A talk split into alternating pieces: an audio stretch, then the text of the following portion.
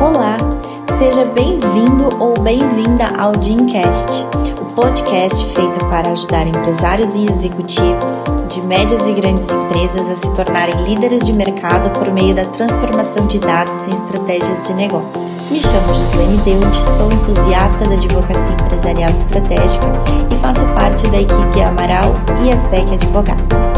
No episódio de hoje, falaremos da jornada de compra do seu cliente e como ela se aplica de forma clara e objetiva na prospecção de serviços advocatícios com vistas à inteligência de negócios das partes envolvidas nesta relação diamante.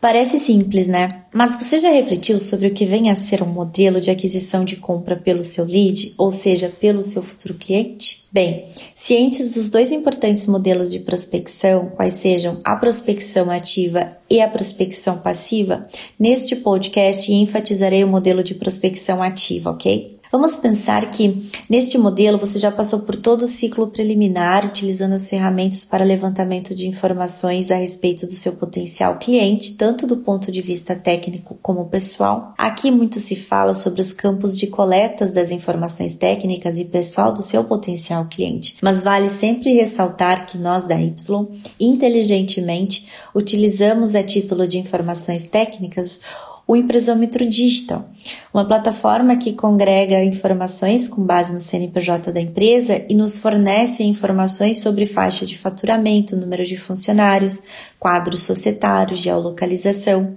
Também os sítios dos tribunais, aqui compreendidos os tribunais estaduais e federais, onde buscamos as ações ajuizadas, também com base no CNPJ da empresa e, consequentemente, listá-las e verificar os temas dessas ações. E não menos importante, o Comprot, onde você consegue buscar atos administrativos e verificar quais os atos administrativos foram praticados pela empresa junto à Receita Federal. Já com relação às informações pessoais, denominado mapeamento social, envolve-se a coleta de dados acerca dos tomadores de decisão, colaboradores, aqui compreendidos desde a tia do café até o sócio administrador, controller, CEO, este mapeamento social tem como finalidade buscar pessoas que possam viabilizar o contato ou influenciar nas tomadas de decisão da empresa para a contratação do serviço. E aqui, novamente, se faz necessária a utilização de ferramentas estratégicas para o perfilhamento do seu futuro relacionamento. Como exemplo, o empresômetro digital, onde é possível verificar, com base no CNPJ, quem são os administradores, os tomadores de decisão da empresa, também as redes sociais, dando aqui uma importância importância para o LinkedIn, super relevante, né, para os relacionamentos B2B, business to business, mas considerando aí tem também Instagram, Facebook. Essas redes sociais vão nos possibilitar buscar círculos sociais que viabilizem o contato com influenciadores ou os tomadores de decisão. A propósito, você sabia que em recente pesquisa foi possível determinar que o Brasil ocupa o quarto lugar no ranking entre os países com maior popularização das redes, perdendo apenas para China, Índia Índia e Estados Unidos? Pois é, veja o nível de importância que podemos atribuir às plataformas relacionais ser utilizadas de forma inteligente. E, dito tudo isto, a primeira reflexão que se deve fazer sobre o mundo dos negócios é acerca do que efetivamente você consegue agregar para o seu cliente em seu nicho de atuação. Para isso, compreender e conhecer o seu cliente é tão fundamental quanto o seu know-how. Isto porque partimos do pressuposto de que você é especialista naquilo que você entrega, obviamente, porque do contrário, você não consegue fazer essa entrega. Porém, neste mar de oportunidades, quanto mais conhecimento você tem, mais difícil fica a sua compreensão acerca do desconhecimento dos seus serviços para o seu cliente, o que nos leva ao consenso de que esse relacionamento requer empatia, o que passa batido em muitos processos comerciais. Essa é uma das habilidades valiosíssima, afinal, estamos falando de pessoas. E o gaping do profissional amador recai justamente sobre o fato de que quanto maior o conhecimento ele tem sobre algo, menor será o nível da linguagem empática com o outro. E na medida em que se aumenta a empatia, maior a chance de o seu cliente envolver-se com o seu produto ou serviço. Afinal, você deve trazer clareza para o seu prospect ou seu cliente, correto? Quero deixar inclusive uma provocação para você refletir. Como é que você faz para reaprender algo que você já não sabe mais como é não saber? Como desconstruir isso? Este é um processo importante para trabalharmos com clareza, na medida em que, se colocando no lugar de mestre na entrega e de eterno aprendiz sobre o cliente, você ocupa a posição de quem não sabe o que você sabe. Podemos concluir então que a jornada de compra compreende a princípio quatro estágios. O primeiro, consciência acerca do problema, o segundo, com a presença do incômodo, o terceiro, sinal de alerta e o quarto, que é a fase do aconselhamento. Então vamos lá. O primeiro quer dizer que o seu lead, o seu prospect, seu futuro cliente, ele está no estágio em que não está incomodado. Ele não está incomodado porque o problema dele não está no radar. Na seg no segundo estágio, com a presença do incômodo, vai acontecer a fadiga acerca de um determinado problema, mas que ele ainda não tem clareza. Ele se encontra no ponto cego. E aí entramos na terceira fase, na terceiro estágio, como você quiser compreender, mas é o sinal de alerta. Então ele já entendeu. Aconteceu um comprometimento da saúde da empresa, algo não está legal. É nesta fase que o prospect começa a pesquisar sobre o problema dele, mesmo que sem conclusão, mas ele sabe o problema, ele já tem clareza do problema. Então ele retorna ao estágio da confusão. Então, a partir do momento que ele se depara com algo novo, que faz com que ele compreenda a sua comunicação e, portanto, ele parte para o quarto estágio, que é buscar pelo seu aconselhamento. É o aconselhamento na jornada. Nesse estágio, você deve colocar o seu lead, o seu prospect, o seu cliente no centro das atenções, auxiliando-o para pensar em critérios, dando-lhe um roadmap da situação. Então você veja